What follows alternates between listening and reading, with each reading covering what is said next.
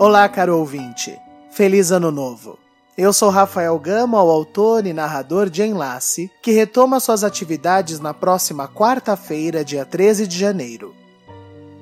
Se você está ouvindo este episódio, você chegou até o décimo episódio de nossa história. Mas se você ainda não ouviu os capítulos anteriores, então por favor, pare, volte e ouça desde o primeiro capítulo. Embora hoje, para ajudar você que já ouviu todos os capítulos e que está ansioso para continuar acompanhando essa história, eu preparei para vocês um resumão. Então, no capítulo de hoje, nós vamos fazer um apanhado das principais informações, cenas que são importantes para que você continue acompanhando essa trama capítulo por capítulo e não perca nenhum detalhe rumo à segunda fase da novela que se inicia na semana que vem. Portanto, se você é daqueles ouvintes que tem memória fraca, que se perde um pouco nas informações, este episódio vai te ajudar muito a continuar acompanhando a história que retoma as atividades na próxima quarta-feira. Esta, aliás, é a principal novidade deste ano.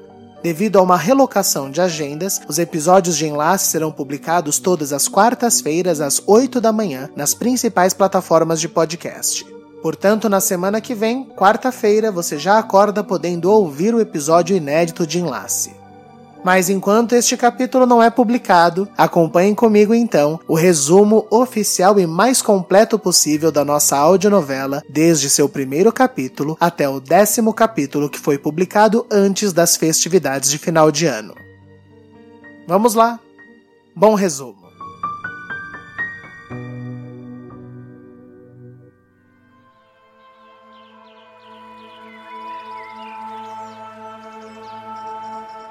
No primeiro capítulo, somos apresentados à redenção. Uma cidade bucólica, sem tecnologias, sem uma estrutura elaborada ou uma quantidade grande de habitantes. Uma cidade simples e funcional. 30 habitantes, todos com suas determinantes funções para que a cidade fosse autossuficiente. Descobrimos que Redenção não é uma cidade nos moldes da nossa atual sociedade e nem influenciada por líderes religiosos de qualquer tipo. Eles creem na força do universo e nas pessoas por trás de sua administração. Administração essa comandada por um magistral, Cardemo, sua esposa, a magistral mater Naomi, e o clã mandatorial formado por mais cinco membros de redenção com as principais funções que regem o bom funcionamento do local. Orgulhoso de não ter crimes ou problemas não resolvidos. O hospital mesmo vive vazio. Bom dia, mundo. Bom dia, redenção. Conhecemos também Amália, filha do casal magistral que sofre com sua teimosa curiosidade com o que tem além da densa floresta de pinos que circunda a redenção e cujas fronteiras são proibidas e protegidas por misteriosas criaturas.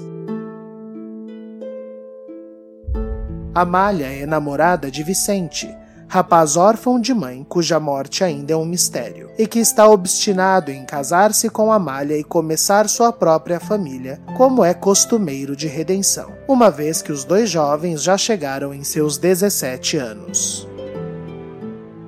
Por que não sinto cheiro de café? Vai ver o resto de cérebro que tens. Desceu pras narinas e as entupiu, meu marido.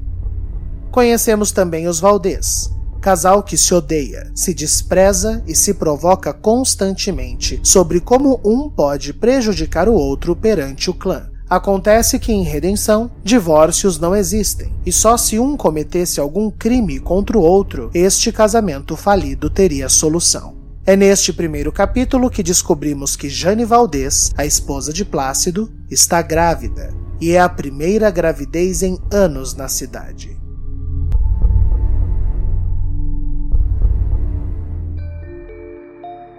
Adalgisa! Você saiu lá fora com o som em riste? Outro membro importante do clã é a Dalgisa Bastos, a monsenhora do local, uma espécie de juíza nesses julgamentos dos comportamentos dos cidadãos. A Dalgisa vive com sua irmã mais nova, Calêndula, uma frágil menina cadeirante que é alérgica à luz do sol, tem baixa imunidade e, portanto, vive trancafiada em sua casa, o que a angustia. Através de pequenas tentativas para ver o mundo, descobrimos que a Dalgisa tem uma super proteção e que por vezes é cruel demais com a pobre menina. Quer mingau? Serve logo essa gororoba.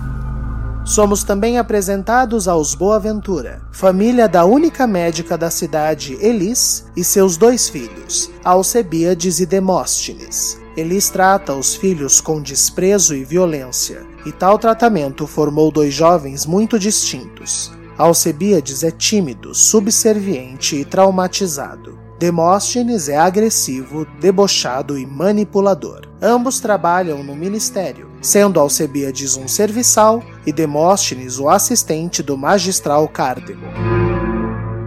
Já pensou, querida? Depois de tantos anos ouvirmos a risada gostosa de um bebê nesta casa? Ai, que eu não gosto nem de, de pensar, que já vem lágrimas de emoção.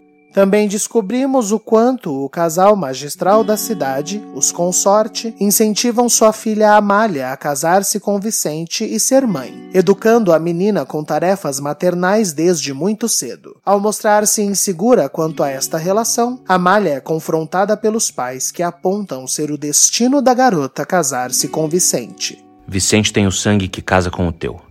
Vicente, por sinal, a pede em casamento e é surpreendido por um pedido de Amália, que quer investigar a floresta. Curiosa com o que Biltra, a doida da cidade, mulher que vive enfiada nessa floresta, vive dizendo. Mas Vicente a censura. Biltra é doida, Amália, e sabes como ela endoidou? Fazendo perguntas assim. Deixando claro que em redenção, questionar pode trazer graves consequências mas é a gravidez de Jane que gera o primeiro problema do clã, que precisa se reunir e decidir o que farão a respeito dessa não planejada situação, que pode desestabilizar o equilíbrio do local.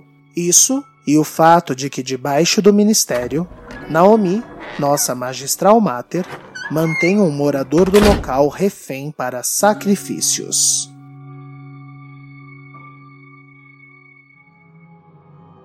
No capítulo 2, Vemos como funcionam as tais reuniões do clã mandatorial, comandadas por Cardemo e com um membro de cada uma das famílias apresentadas anteriormente como participante. Nesse capítulo, Amália convence Vicente a entrar na floresta, sendo seguidos por Calêndula, que aproveita a saída de Adalgisa para tal reunião para enfim dar uma escapada. Eles vão entrar na floresta? Mas por quê? Nessa escapada, eles encontram uma caixa metálica reluzente de onde sai uma forte luz interna, algo moderno e nunca antes visto pelos jovens. Eles são surpreendidos por Biltra, que os alerta do perigo de ir longe demais na floresta de pinos. Tem tudo na floresta. Tem coisa demais na floresta, coisa demais.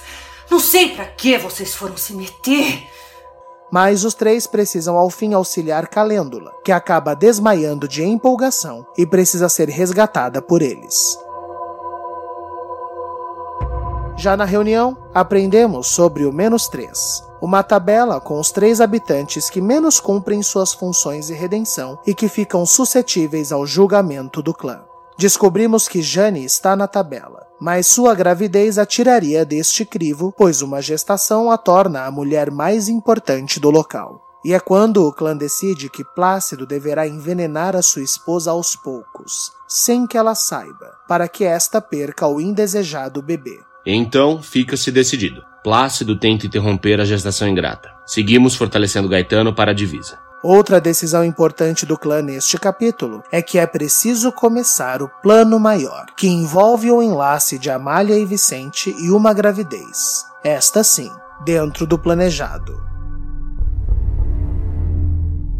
Jane desconfia do súbito comportamento gentil de seu marido e decide não tomar o elixir que ele diz ser para fortalecer o bebê. A Dalgisa descobre das escapadas de Calêndula e a castiga, descobrimos que Elis força o seu filho Alcebiades a passar algumas noites dentro de seu quarto, fazendo sabe-se lá o que. Naomi passa a fortalecer o seu refém, Gaetano, dando a entender de que precisam dele melhor para algo maior. E Biltra, ao fim, ouve as criaturas na floresta, que se provam reais.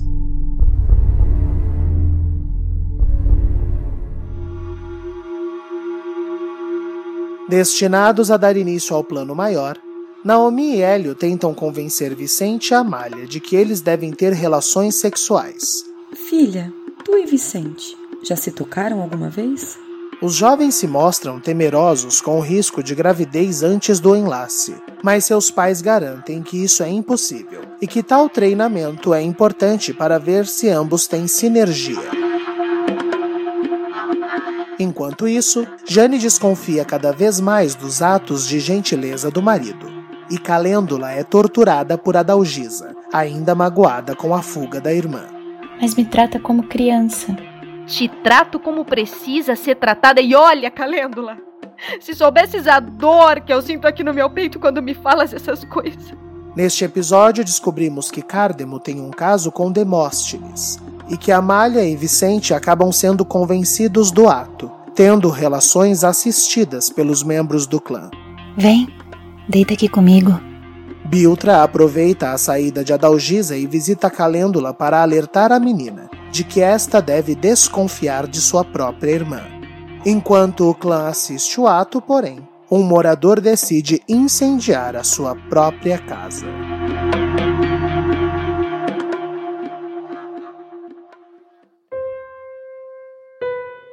Seis semanas se passam. Amália, Jane e Calêndula não amanhecem passando muito bem. Outro que tem uma manhã difícil é Vicente, que recebe a visita de sua falecida mãe, o chamando de assassino. Acorda, filho, fala comigo. Eu vi, eu vi a mãe, eu vi a mãe. Instigado com o excesso de visitas de Naomi ao ministério, Demóstenes decide investigar o que ela tanto faz naquele calabouço, que Demóstenes acreditava ser uma sala de registros, e decide então procurar a chave do local. Depois de muita confusão, ele a encontra. Plácido e a doutora Elis celebram o mal-estar de Jane, acreditando que ela está ingerindo o veneno dado por eles. Mas a verdade é que Jane só enfrenta uma gestação trabalhosa. Amália, buscando melhorar de seu mal-estar, decide se banhar na cachoeira e lá encontra Vicente, com quem mal falou por esse tempo todo. Me perdoa por ter me afastado. Achei que eu havia feito algo errado. Pois eu achei que eu havia feito. O casal se reconcilia, mas é surpreendido por duas criaturas laranjas compridas de cabeças amarelas que emitem uma forte luz. Vicente, eu não tô bem. A visão faz Amália desmaiar e no hospital é confirmado. A menina está grávida. O homem que havia incendiado a própria casa é Férgulo, irmão de Cárdemo e jornalista da cidade com problemas de embriaguez. Acontece que o ato de Férgulo é punível de ir ao menos três, e ele é levado ao julgamento da Monsenhora. Julgamento social de Férgulo Benevides, jornalista da cidade de Redenção. Em sua casa, Calêndula está fraca por ser subnutrida por Adalgisa, e Biltra faz outra visita para a menina para alertá-la de tal fato. Você vai achar imagens num papel tua e da tua irmã. Vai, procura! Procura, seja curiosa! Em seu julgamento, Férgulo se recusa a se comportar e brada para que Cárdemo o chame pelo seu verdadeiro nome, inclusive se referindo ao magistral pelo apelido Vitinho. Fala, Vitinho. Fala meu nome, fala! Não me deixa morrer sem ouvir o meu nome, fala! Meu nome! Irada, Adalgisa condena ao homem a divisa sem anestesia e, ao fim, a fogueira das criaturas. Enquanto isso ocorre, um forte ruído é ouvido por Biltra na floresta e ela sai alertando Redenção inteira. Para a surpresa de todos, o ruído que se aproxima revela uma moto Harley Davidson com um homem baleado em cima dela. Ajuda! Pelo amor de Deus! Eu preciso de ajuda!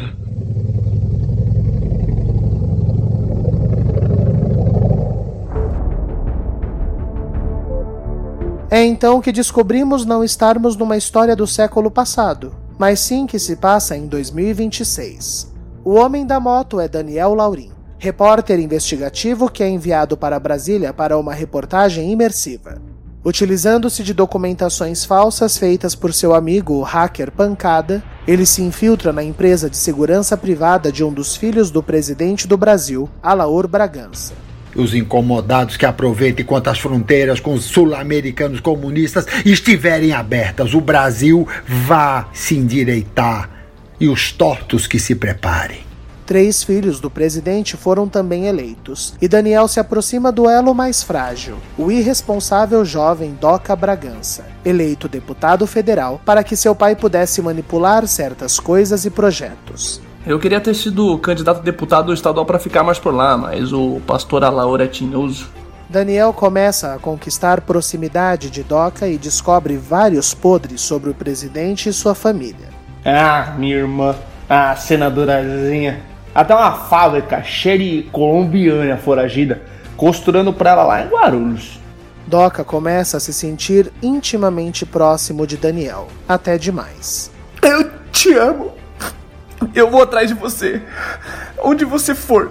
Porém, Doca descobre quem é Daniel de verdade e manda para ele um presente antes de sua saída. Eu disse que ia atrás de você e eu fui. A cabeça de pancada. Daniel então inicia uma fuga contra os capangas de Doca que foram enviados para matá-lo. Nessa fuga, o rapaz se enfia numa floresta de pinos, é baleado no braço e na perna e vai parar em redenção. A aparição do misterioso homem faz os jovens da cidade entrarem em colapso, pedem explicações e são surpreendidos com a notícia da gravidez de Amália. Biltra começa a desconfiar de que não é tão louca, afinal, aparentemente existe sim um mundo lá fora. Lembra, Biltra, lembra! Ai, se eu lembrar, se eu lembrar, eu salvo essas crianças, eu salvo, eu salvo. Daniel acorda no hospital de redenção e tenta despistar, mas Cardemo já descobriu seu nome e sabe que o rapaz está encrencado. Bom dia, Daniel Laurim. Nós temos muito o que conversar.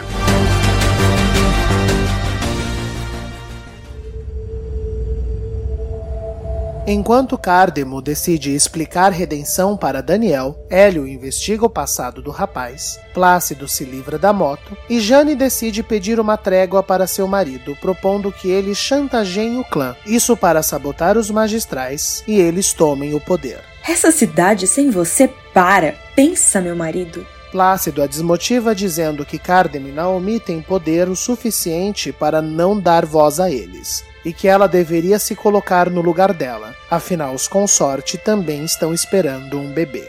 E essa informação Jane não tinha. Calêndula é trancafiada num porão por Adalgisa, que teme pelo novo forasteiro, enquanto Amália pressiona seus pais para saber a verdade. Afinal, existe ou não um mundo lá fora? E como ela engravidou se isso era impossível? Não faz sentido. Não faz sentido. Outra pessoa que não está nada feliz com essa gravidez indesejada é Vicente, que questiona o pai do mesmo. Você mentiu pra mim, seu canalha miserável.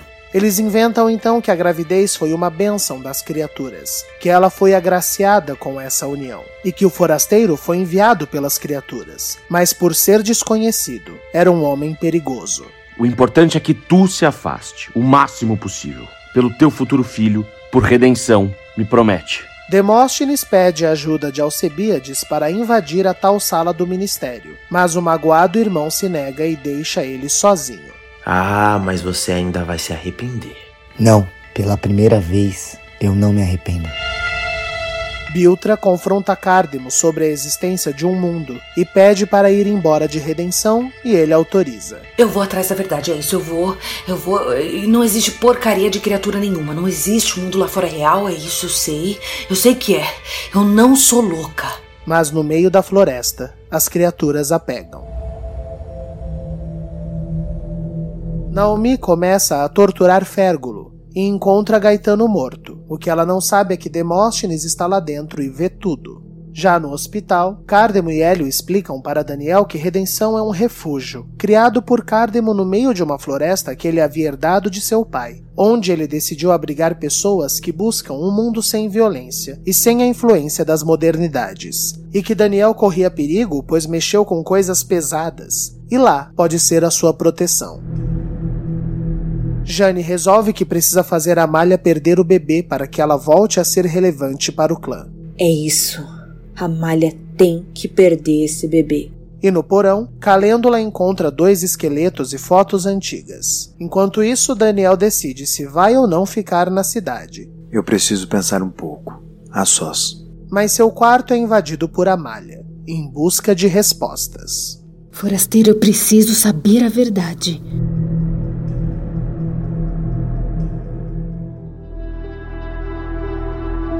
No capítulo seguinte, Naomi e Plácido decidem se livrar do corpo de Gaetano e colocar Férgulo na divisa, sendo espionados por Demóstenes. Vicente está atormentado pela notícia da paternidade e segue sendo perseguido pelo espectro de sua mãe.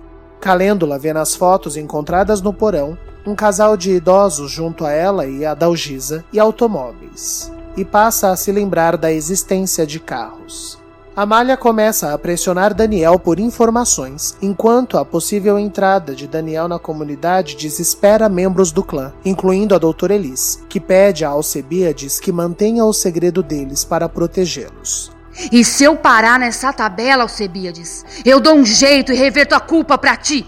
O medo, inclusive, invade Jane, que sabe ser a mais desejada de entrar no menos 3, especialmente se perder o bebê. Mas eu estou grávida, não, não podem me levar. Antes que Daniel responda algo, porém, Amália é pega por Cardemo, que a dopa e a leva para um procedimento de lobotomia. Ela viu demais. Cérebro um subsisto? E com urgência. Outro que sofre é Alcebiades, que é enviado para devolver uma placa para as criaturas, ordem esta dada por Cardemo. Respira, Alcebiades. O magistral não colocaria a tua vida em risco. E quando faz, finalmente as vê, vermelhas com fagulhas saindo de suas mãos. O garoto foge e é encontrado por Biltra. Para se proteger de cair no menos 3, Jane decide denunciar Plácido por agressão. Plácido bateu numa mulher grávida. O senhor considera isso fora do comum? O clã então se reúne para informar que Daniel topou entrar na comunidade e que agora o último da tabela do menos 3 é Plácido. O quê? Enquanto isso, Vicente decide visitar Amália. Amália, tá tudo bem? Desculpe, mas quem é você? Mas ela não se lembra do rapaz.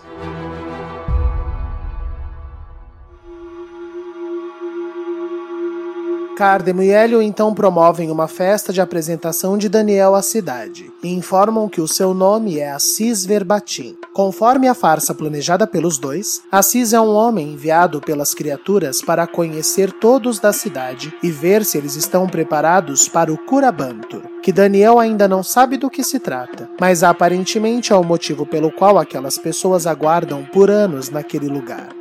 Recebam bem nosso novo jornalista quando ele bater em vossas portas. Isso se quiserem seguir para o Curabantur. E o Curabantur só será possível graças ao enlace e gestação de Amália e Vicente.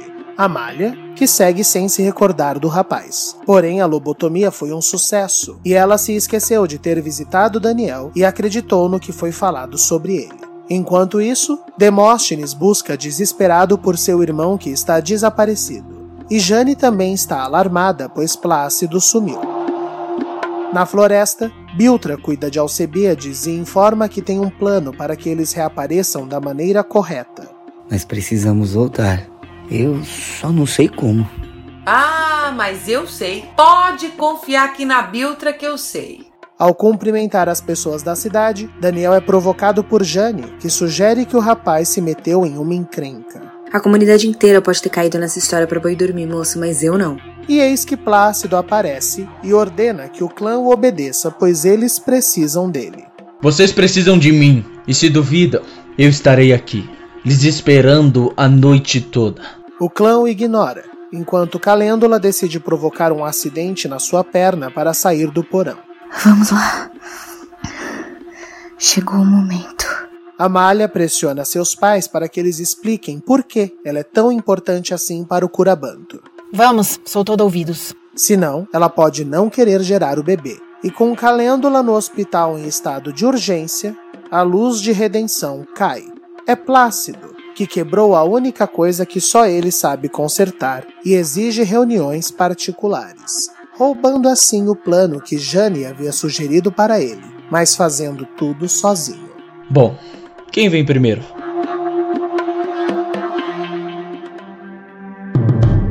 Nesse encontro com o clã, Plácido sugere que tem informações sobre cada um deles. Chantagens. E conversando de um por um, ele expõe essas informações pedindo em troca uma simples coisa: fidelidade.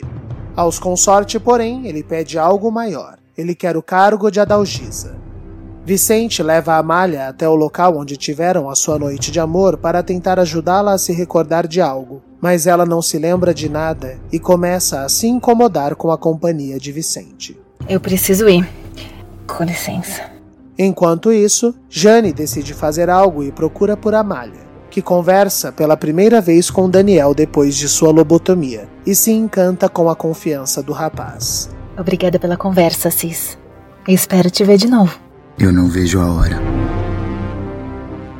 Como cartada final de seu plano, Plácido sugere que eles simulem o fato de que Jane bate nele para que ela vá parar no menos 3. Mas ele é surpreendido pelo retorno da luz, que foi consertada por Jane, mostrando que ele não é tão indispensável assim. Que foi, gente? A vida toda vendo Plácido trabalhar, a gente aprende uma coisa ou outra. Jane ainda consegue convencer Amália a tomar o veneno que lhe foi receitado como se este fosse um elixir. A doutora lhe receitou fortificantes? Fortificantes? Não. Daniel é confrontado por Vicente, que viu sua conversa com Amália e está insano de ciúmes. Escute aqui, seu sacripantas ordinário. A Amália tem dono, ouviste? Ao sair do hospital, Calêndula e Adalgisa encontram Biltra e Alcebíades enforcados no meio da praça com uma mensagem de sangue no chão. Vocês foram longe demais. E na frente de todos, Amália perde os sentidos.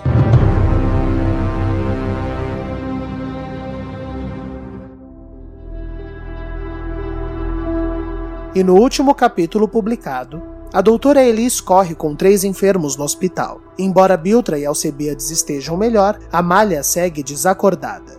Interrogados pelo clã, ambos os enforcados dizem que aquilo foi uma obra das criaturas. Para lembrá-los que elas existem. E vocês foram longe demais. O que deixa o clã muito confuso, e é quando somos informados de que eles são as criaturas, mas nenhum deles assume ter feito aquilo. Enquanto isso, Daniel decide entrevistar a quituteira Juta e ela explica o quanto redenção é segura e perfeita graças aos consorte e o quanto ela estava feliz com a gravidez e o enlace de Amália e Vicente e com o início do Curabantur, onde se darão todos os milagres. Todos nós buscamos um milagre, Assis, e eles podem conseguir esse milagre. Mas quando questionada sobre o que seria esse tal ritual e estes tais milagres, a mulher entra em colapso e sangra na frente de Daniel. No hospital, Amália acorda e descobre ter sido envenenada, revelando aos pais que foi por Jane. Outra revelação é que Amália está grávida, na verdade, de gêmeos. Em casa, após um terrível pesadelo, Jane é confrontada pelo clã, mas se defende dizendo que só compartilhou com a menina aquilo que lhe foi receitado. A menina está bem? Vai a merda, Jane! Ah, Naomi, eu já tô lá até o pescoço. No hospital, Biltra, Alcebiades e Demóstenes desaparecem. E na floresta eles explicam ao assistente de Cardemo seu real plano. Eles desconfiam do clã e querem confundi-los com ataques falsos. E qual o plano agora? É darmos o troco, Demóstenes. Em sua casa, Calêndula começa a sentir sua perna reagir e desconfia de que não é tão inválida quanto a Dalgisa diz. Se, se eu sentir dor, é porque tem vida? Vicente decide pedir ajuda a Daniel para que este faça a Amália gostar dele. Fala bem de mim. Qu quando ela vier falar contigo, conte coisas boas a meu respeito. O jornalista então visita Amália no hospital e a menina revela detestar Vicente, que ouve tudo escondido. Ai, eu acho um tédio. Eu não consigo entender como eu me apaixonei por um rapaz tão enfadonho. Ao fim, Plácido, irado com Jane, a arremessa a escada abaixo. Cardemo e Naomi são surpreendidos com Biltra e Alcebiades amarrados em sua sala e um outro aviso das criaturas. Pegamos seu amante, magistral. E Daniel, ao chegar em casa, é surpreendido por Vicente, que está armado com uma faca e está irado. Eu pedi algo muito simples. Muito simples.